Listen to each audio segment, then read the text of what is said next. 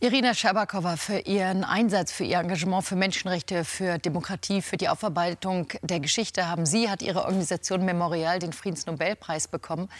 Heute jährt sich der Krieg gegen die Ukraine. Zwei Jahre. Mit welchem Gefühl sitzen Sie heute hier bei uns auf dem roten Sofa? Äh, wissen Sie, also dieser 24. Februar, äh, als ich in der Nacht aufgewacht worden bin, also mit einer SMS, Sie bombardieren Kiew, habe ich, äh, das war einer der schlimmsten Tagen in meinem Leben.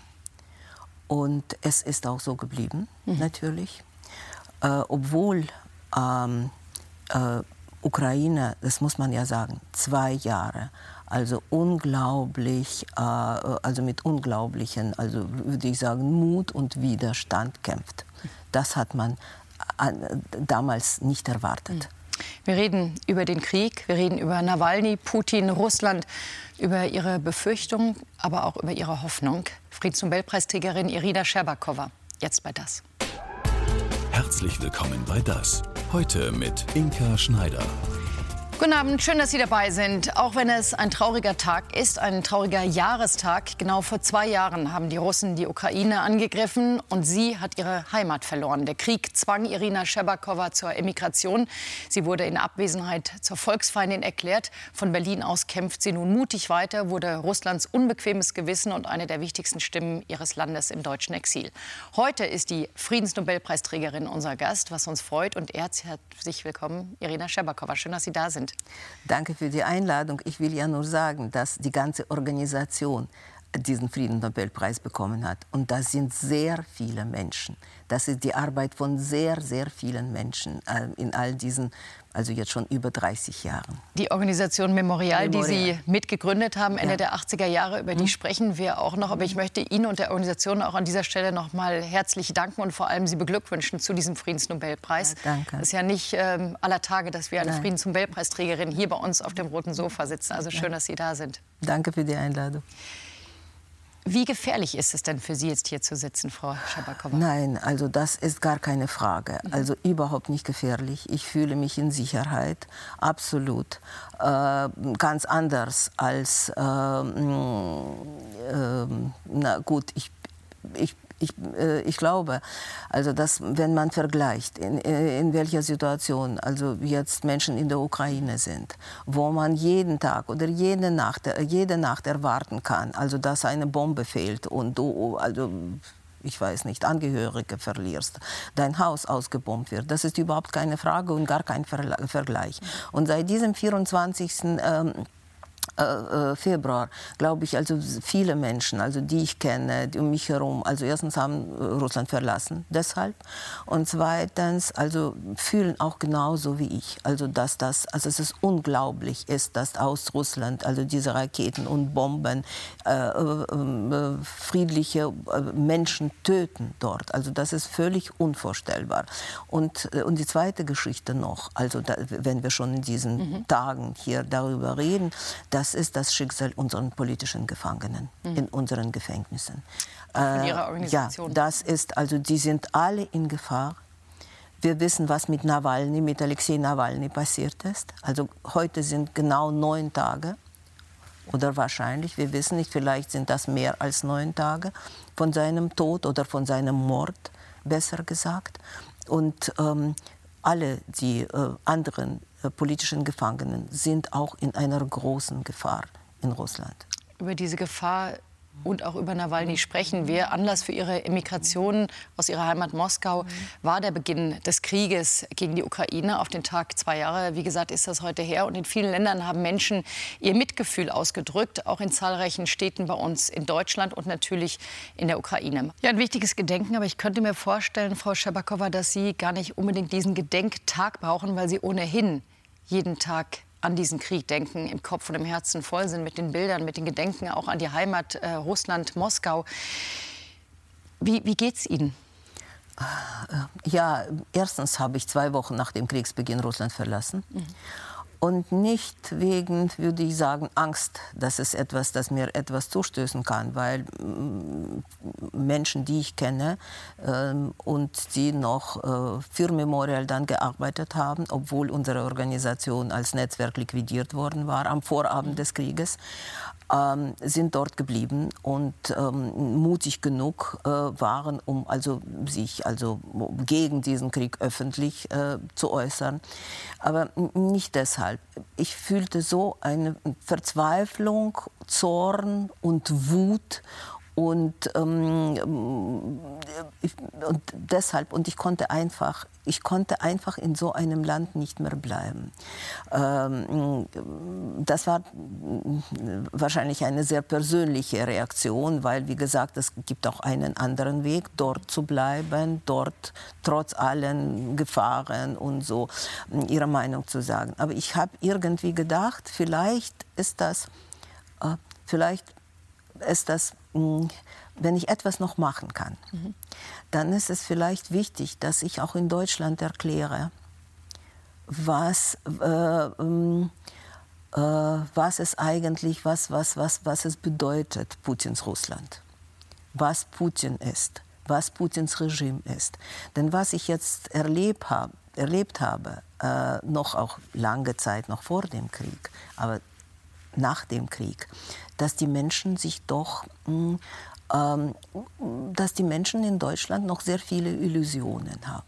Mhm.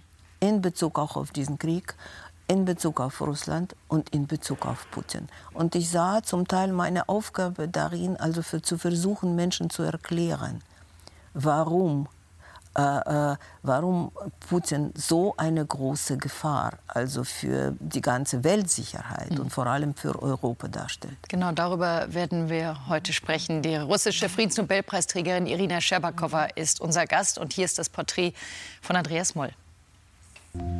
Ihr Leben so intensiv wie drei Leben. Zwischen Tel Aviv, Berlin und den Gedanken an ihre Heimat, Russlands unbequemes Gewissen Irina Scherbakowa. Wie lange können Russen das überhaupt ertragen? Wie lange können sie noch wegschauen also von diesem Krieg? Wir wissen nicht, also wie lange das noch geht. Aber wir haben das in der Geschichte erlebt, also dass es plötzlich zu Ende geht. Ich freue mich sehr, dass Irina Scherbakowa bei uns ist. Mitbegründerin der russischen Menschenrechtsorganisation Memorial, für die sie sich seit mehr als 30 Jahren mutig engagiert.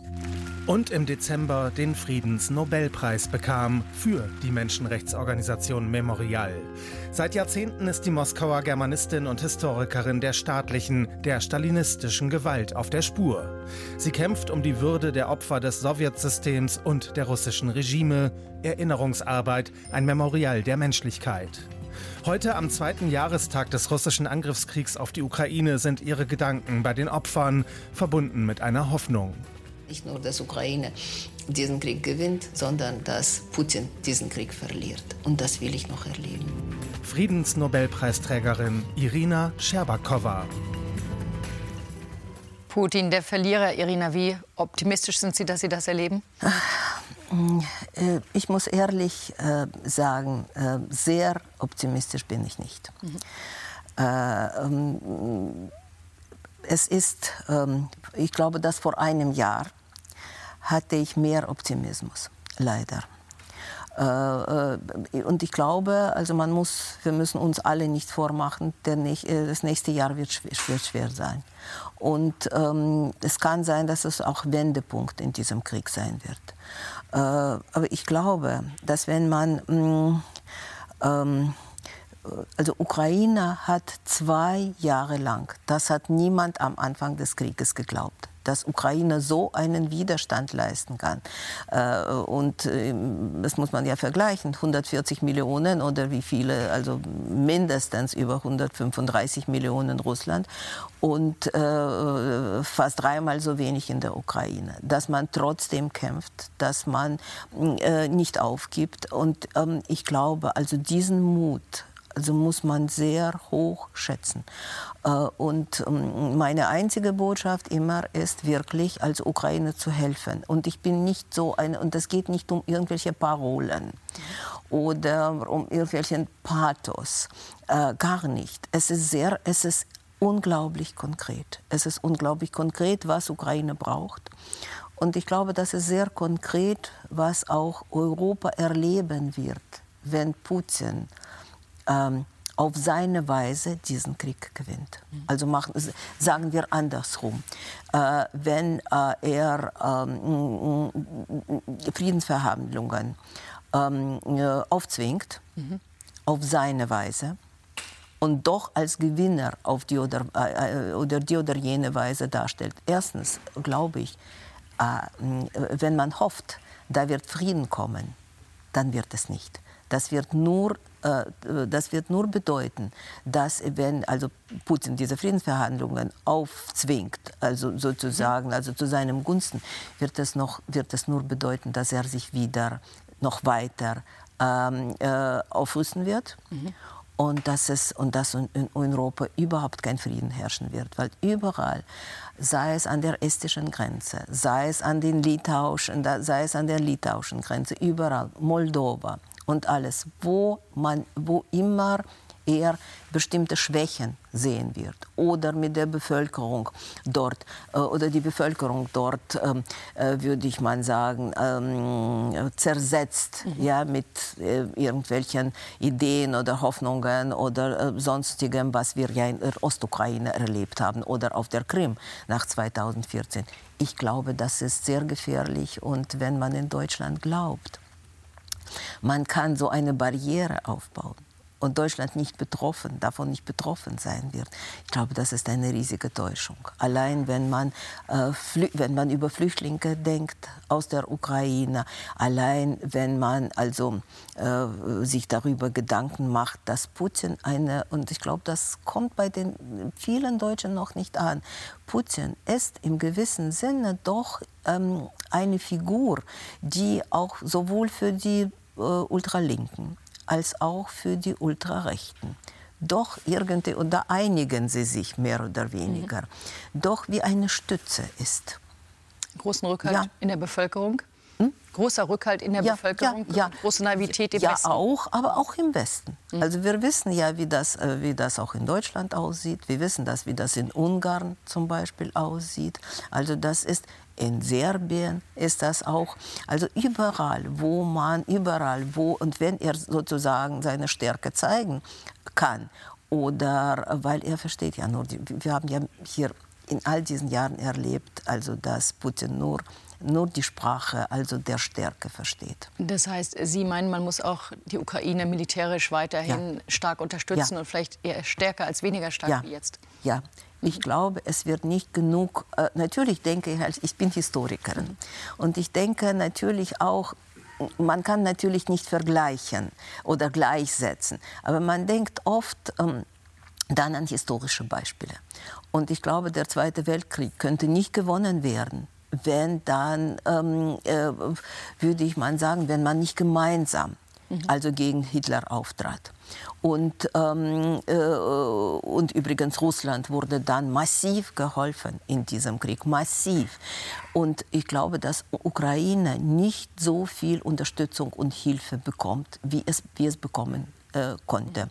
Äh, weil ich bin natürlich, wie gesagt, keine Wirtschaftsexpertin, aber ich lese natürlich sehr viel und spreche mit den Menschen. Und ich glaube, äh, Europa, gemeinsames Europa, hat ähm, äh, noch sehr viele Möglichkeiten, viel mehr Möglichkeit, Ukraine zu helfen, als, als, als, als es jetzt passiert. Wir schauen uns noch mal die Chronologie des Krieges an. Vor zwei Jahren, wie gesagt, sind Russlands Truppen in den frühen Morgenstunden in die Ukraine eingefallen. Der Krieg begann. Zerstörung, Tod, Verzweiflung. Was machen die mit Ihnen, Frau Scherbakowa?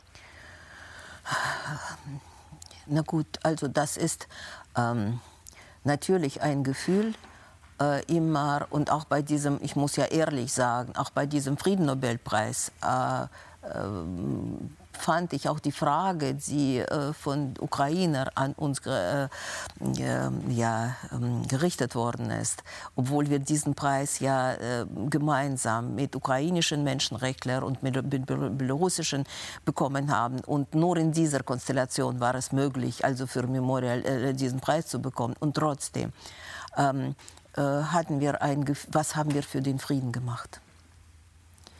Wie konnte es passieren, dass äh, äh, Putin also solche Macht bekommen hat in, äh, in, in, unserem Land, dass alles, die ganzen sozusagen kleinen Wüchsen der Demokratie zerstört worden sind, dass es so zu einer Diktatur kommen könnte.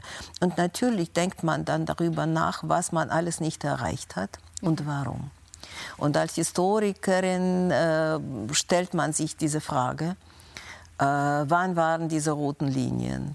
Also warum waren die Menschen so anfällig also für putinische Propaganda, für diesen Nationalismus und diesen quasi Patriotismus? Natürlich. Und das ist äh, natürlich ein, äh, äh, und die Fragen, die solche Menschen wie ich, also die Russland verlassen haben, einige sind in Russland, diese Fragen, also was bedeutet dieser Krieg? Also, äh, und die Frage der Schuld mhm. und der Verantwortung. Also das war, das sind ja die wahrscheinlich die schmerzhaften Fragen, die man sich immer wieder, die sich immer, man sich immer wieder stellt und die sich unsere politische Häftlinge sich natürlich auch gestellt haben. Also deshalb nicht nur Alexei Nawalny, äh, auch andere sind dann äh, ins Gefängnis gegangen, also um zu zeigen, also sie also diese Verantwortung also für dieses Land, also übernehmen sie auch. Weil Sie gerade Alexei Nawalny noch mal ansprechen, er ist ja der charismatischste Oppositionelle vor drei Jahren in Haft gegangen, jetzt mit 47 Jahren gestorben. Was bedeutet sein Tod?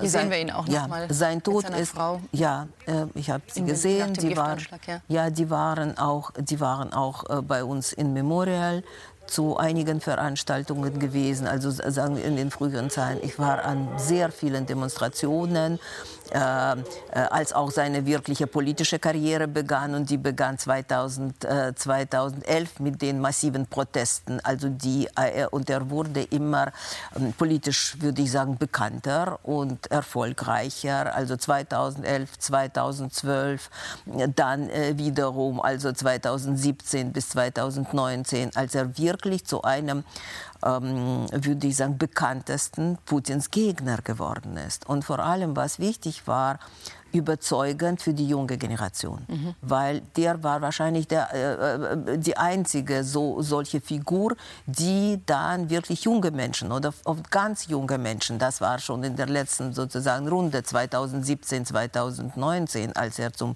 Bürgermeister von Moskau kandidiert äh, war und seine Entlarvungs und das ist sehr interessant, er war in vielerlei Hinsicht äh, so ein wirklich ein Gegenspieler mhm. von Putin wirklich so, wie er ausgesehen hat. Äh, äh, es ist eine äh, andere Generation, so wie er ausgesehen hat, seine ganze Familie, seine Frau von Anfang an, die absolut die ganze Zeit auf seiner Seite gestanden hat, nicht so versteckt, verdeckt und sonst noch wo, sondern sie war immer mit ihm, immer mit ihm zusammen.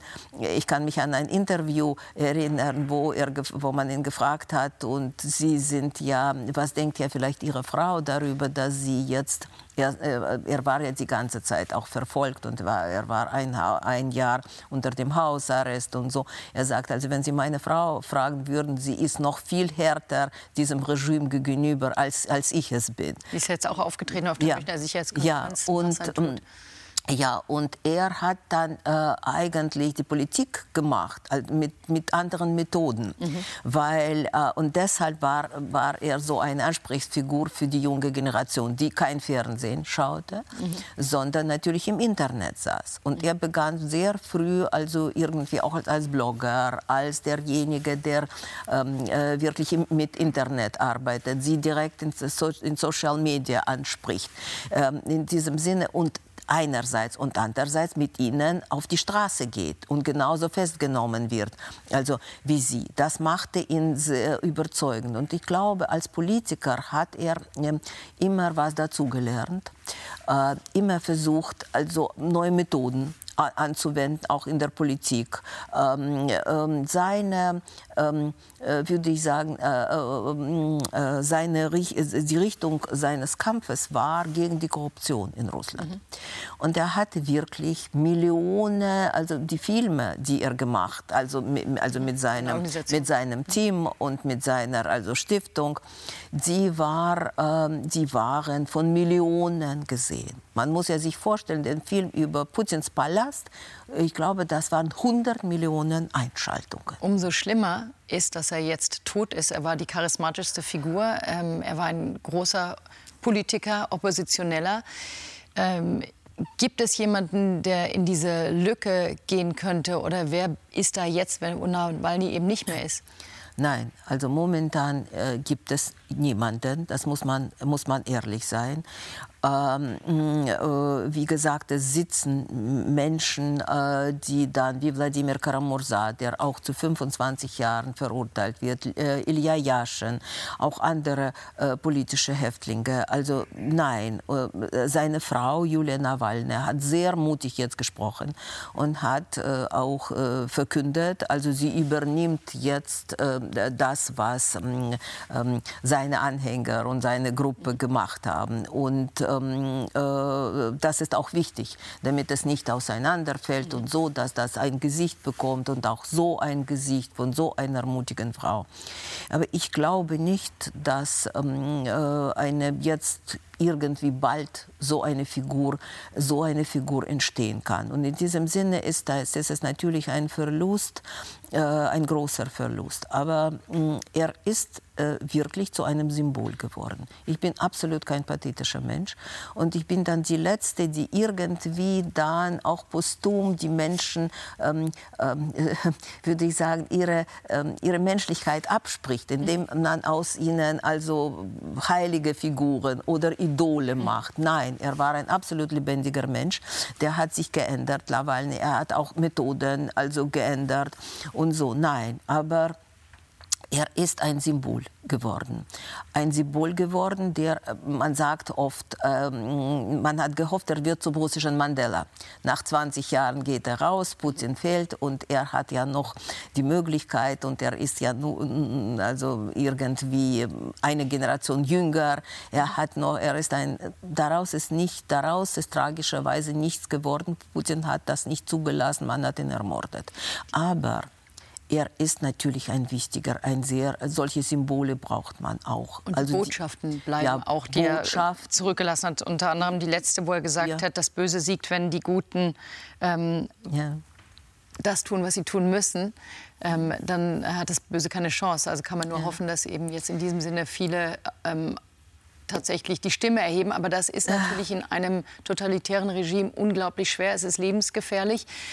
Und deshalb umso besonderer die Arbeit eines jungen Russen, die wir jetzt vorstellen. Er fragt Menschen auf der Straße nach ihrer Meinung und völlig ohne Bewertung stellt er diese ähm, Antworten dann ins Netz. Und so kriegt man ein Meinungsbild in einer Gesellschaft, in der man ja sonst kaum eine Meinung bekommt, die wirklich es verdient zu sagen, dass es eine freie Meinung ist. Also hören Sie hier einfach mal, was er für Antworten bekommen hat von Russen, die über Putin, über Russland teils Überraschendes zu sagen haben.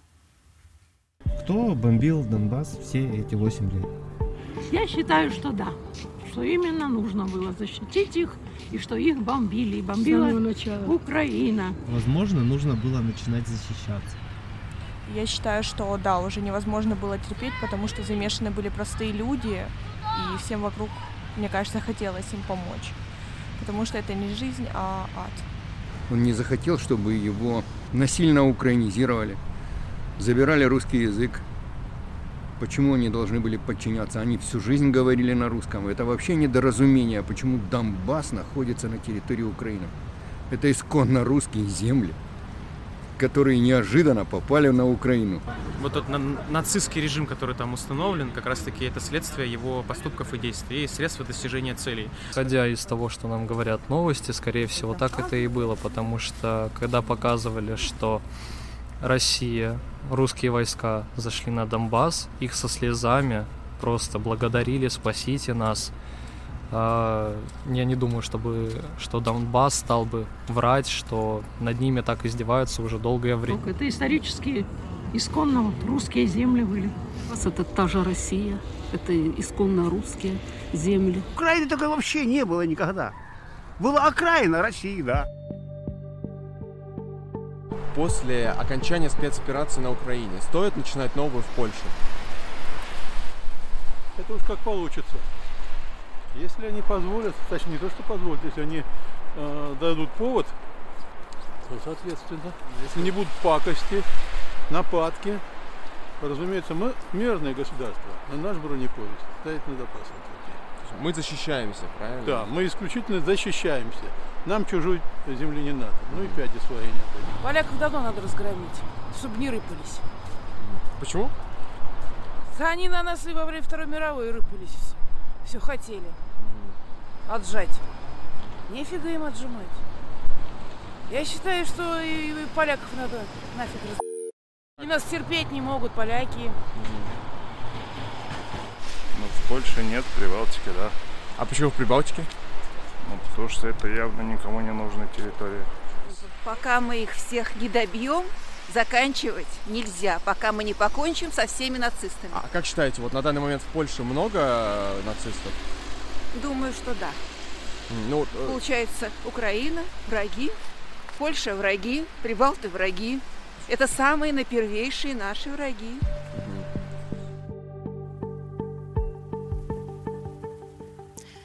Ja, erschreckend, überraschend. Es gab auch regimekritische Antworten. Das wollen wir nicht verhehlen, aber es waren wirklich ganz wenige nur und die haben wir jetzt weggelassen, um die Menschen, die sie geäußert haben, nicht zu gefährden. Aber das, was wir gerade gehört haben, pro Putin, pro Krieg, das war wirklich der Tenor oder ist der Tenor. Man kann das auf YouTube nachsehen.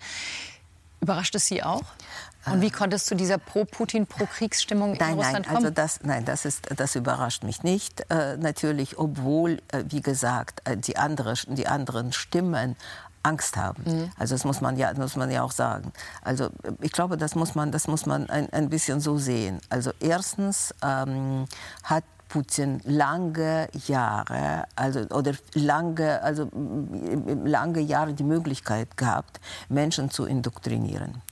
Äh, Fernsehen wurde absolut verstaatlicht. Also äh, Propaganda war wie es sich herausgestellt hat. Jetzt übrigens lässt das nach.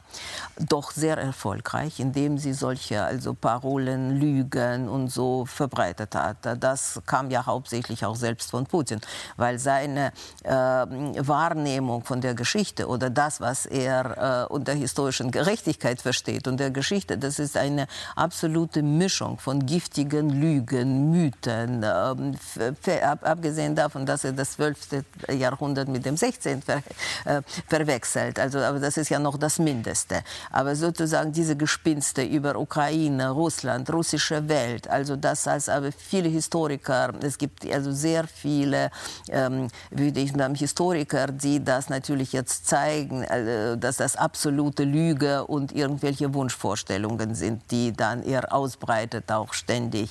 Äh, Das haben wir jetzt neuerdings in diesem Interview an Carlson gesehen, eine halbe Stunde lang eine Lektion über diese Quasi-Geschichte und so. Es ist für Historiker besonders übrigens schmerzhaft, dass gerade die, diese Quasi-Geschichte zum, äh, ähm, äh, zum Grund äh, für diesen Krieg als Grundlage und der Grund für diesen Krieg erklärt wird. Das haben Sie auch bei diesen Menschen, bei diesen Menschen gesehen, was tut sich in, in den Köpfen. Ähm, äh, aber und das war, und in diesem Sinne war er mehr oder weniger erfolgreich. Und das hat jahrelang gedauert, indem man diese Ressentiments, wir waren doch mal so ein riesiges Land und jetzt sind wir irgendwie von den Feinden umbringt und die Balten sind undankbar. Wir haben die, die doch alle von dem Faschismus befreit. Ja, ganz vergessen davon, dass die Ukrainer genauso, also mit Millionen von Ukrainern in der Roten Armee da, damals waren. Also das wird alles als ist das, was man dann quasi aus den historischen Ereignissen macht. Das ist einfach unbeschreibliche, unbeschreibliche Sachen. Und dann sagt man, dort sitzen Faschisten und Narzissten. Und wir haben ja neuerdings gehört, dass Putin ja sogar den Hitler rechtfertigt und eigentlich mh, äh, sagt, eigentlich hat er recht, Polen anzugreifen, weil sie den Danziger Korridor, also eigentlich nicht den Deutschen zur Verfügung stehen wollten. Er hatte ja gar keine Wahl. Und äh, wissen Sie, ich habe in, in den sowjetischen Zeiten Geschichte, also äh, in der Schule äh, und dann an der Uni äh, studiert. Aber sogar in unseren damaligen Lehrbüchern war das unvorstellbar. Also dass, dass sowas, also dass sowas geschrieben werden konnte als Rechtfertigung von Hitler. Mhm. Es gab genug natürlich Lügen und äh, Fälschungen, aber das, aber das übertreibt alles, was man sich, was man sich vorstellen kann. Und das natürlich schlimm ist, also dass es wirklich bei den Menschen funktioniert und wahrscheinlich auch aus dem Grund, dass sie diese Rechtfertigung für diesen Krieg brauchen. Mhm. Sonst also wie könnte man dann erklären, als dass, dass dort die friedlichen Städte, dass Kharkov bombardiert wird, dass Kiew, Dnieper, äh, dass dort die Zivilisten äh, sterben, dass die äh, und es gibt ja doch so viele Familien, wo Ukrainer und Russen ähm, sind, die dann geteilt werden durch diesen Krieg, äh, zerrissen. Und ähm, äh, wenn man und äh, also die Beziehungen sind in die Brüche gegangen, weil man einander ähm, eigentlich nicht versteht. Aber äh, um sich zu rechtfertigen und zu sagen, also um sich selbst zu gestehen, was dieser Krieg in Wirklichkeit ist, mhm. das ist für viele Menschen natürlich schwer. Und deshalb, und deshalb, also sind sie gern bereit, bereit diesen Lügen, mm, äh, diesen Lügen zu, äh, also zu glauben oder so tun, als glauben sie da. Gott sei Dank, Gott sei Dank. Sie sehen wir auch andere, sehen wir erst, hören wir trotz alledem auch andere Stimmen. Und das hat sich ja gezeigt, jetzt als Nawalny gestorben ja. ist. Das habe ich auch nicht erwartet, dass so viele Menschen mit den Blumen, also in mehreren Städten Russland, trotz ähm, äh, diesen, äh, würde ich sagen, also Gefahr verhaftet zu werden, ja, geschlagen zu werden, äh, bringen. Also das hat, das dauert jetzt schon über äh, über eine Woche ja, und hört, mhm. ja und hört nicht auf. Und das ist sehr interessant, dass sie diese ähm, ähm, diese Blumen an die mhm. Denkmäler für politische Opfer bringen, indem sie die eigentlich in den Stalinzeiten ermordet worden sind. In diesem Sinne ist das natürlich ein Zeichen, sie wissen, dass es, ein, dass, dass es äh, eigentlich ein Mord war. Und vielleicht noch ein Satz dazu. Ich glaube, man kann sich immer noch nicht wirklich vorstellen, unter welchen Angst und, ähm, äh, und wie ähm, äh, Menschen jetzt in Russland leben. Ja, ich glaube, das kann man ja, sich vorstellen. Ja, ja. und für jeden Satz, für, für eine Schleife, äh, ich weiß nicht, für eine ähm, gelb-blaue Schleife in den Haaren, also für einen Link im ja. Internet. Es sind ja schon äh, übrigens Tausende jetzt bestraft worden. Hunderte sitzen in den Gefängnissen. Und ich glaube, das ist auch Angst, dass aus den Menschen so also macht. Ich glaube, wir haben alle größten Respekt vor dem Mut all dieser Menschen. Und wir haben ja gesagt, auch Mitarbeiter ihrer Organisation, ihrer Gesellschaft Memorial sind inhaftiert worden. Und ähm, die Gesellschaft Memorial hat es ja zur Aufgabe gemacht, ähm, Geschichte aufzuarbeiten, sich die Machtapparate noch mal genau anzugucken, die Strukturen, damit eben genau so was nicht passiert. Ähm, Sie haben viele Gulag-Häftlinge interviewt und setzen sich für Menschenrechte ein. 1988 wurde die mhm. Gesellschaft in Moskau gegründet und mittlerweile, wir haben schon gesagt, ist Memorial verboten. Hier noch mal mhm. die Geschichte. Ende 2021 wird die Menschenrechtsorganisation Memorial in Russland verboten. Kurz nach Kriegsbeginn 2022 aufgelöst und im selben Jahr mit dem Friedensnobelpreis geehrt. Memorial-Mitbegründerin Irina Scherbakowa erreicht die Nachricht im Exil in Jena. In Gedanken ist sie noch oft in ihrer russischen Heimat. Jeden Tag passiert irgendetwas, entweder Verschärfung von Gesetzgebung oder Menschen werden verhaftet, denunziert entlassen. Memorial geht es von Anfang an um die Aufarbeitung der sowjetischen Gewaltherrschaft, um Menschenrechte und Fürsorge für die Überlebenden des Straflagersystems Gulag. Und das Thema, das mich interessierte, war die Gulagsgeschichte, also die 30er, also die Stalinszeit.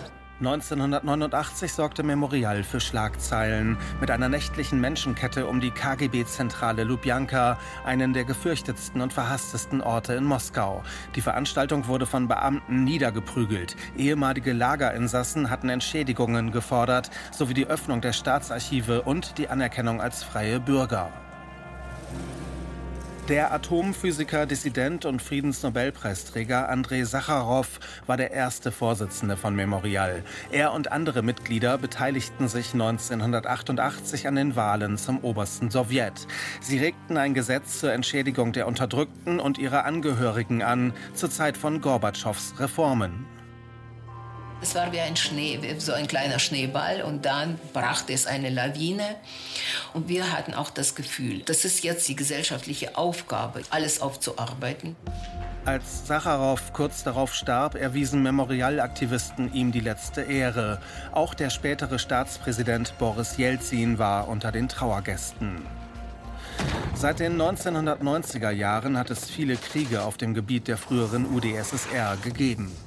Memorial entsandte Beobachter, informierte die UNO, die OSZE oder das Europaparlament über Menschenrechtsverletzungen, etwa im ersten Tschetschenienkrieg.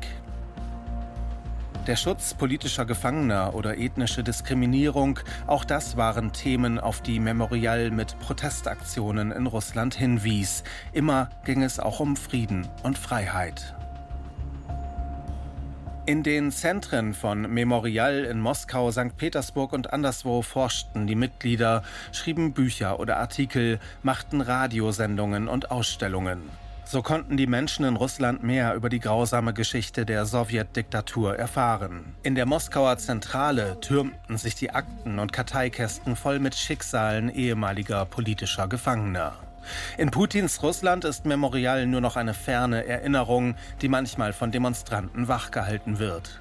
Dazu braucht man sehr, sehr viel Mut, auf die Straße zu gehen in Russland. Die Menschenrechtsorganisation macht weiter als internationales Netzwerk außerhalb Russlands. Irina, ich habe es Ihnen gerade angemerkt, es fällt Ihnen nicht leicht, die Bilder jetzt Nein. zu sehen, wo wir wissen, dass die Organisation verboten worden ist. Die Nein. Arbeit äh, von Ihnen, 30 Jahre Arbeit ähm, und jetzt eben nicht in der Form mehr tätig sein kann, wie Sie sich das wünschen. Aber Sie machen ja weiter im Exil. Wie können Sie hier weitermachen? Äh, Erstens es sind noch Menschen, die in Russland weiterarbeiten und die machen Stadtführungen, also die äh, und nutzen überhaupt jede Möglichkeit aus, um irgendwie also sich doch an die Menschen zu wenden ähm, und auch gegen die Instrumentalisierung und diese Verfälschung der Geschichte. Also die Mhm. wir jetzt massiv erleben.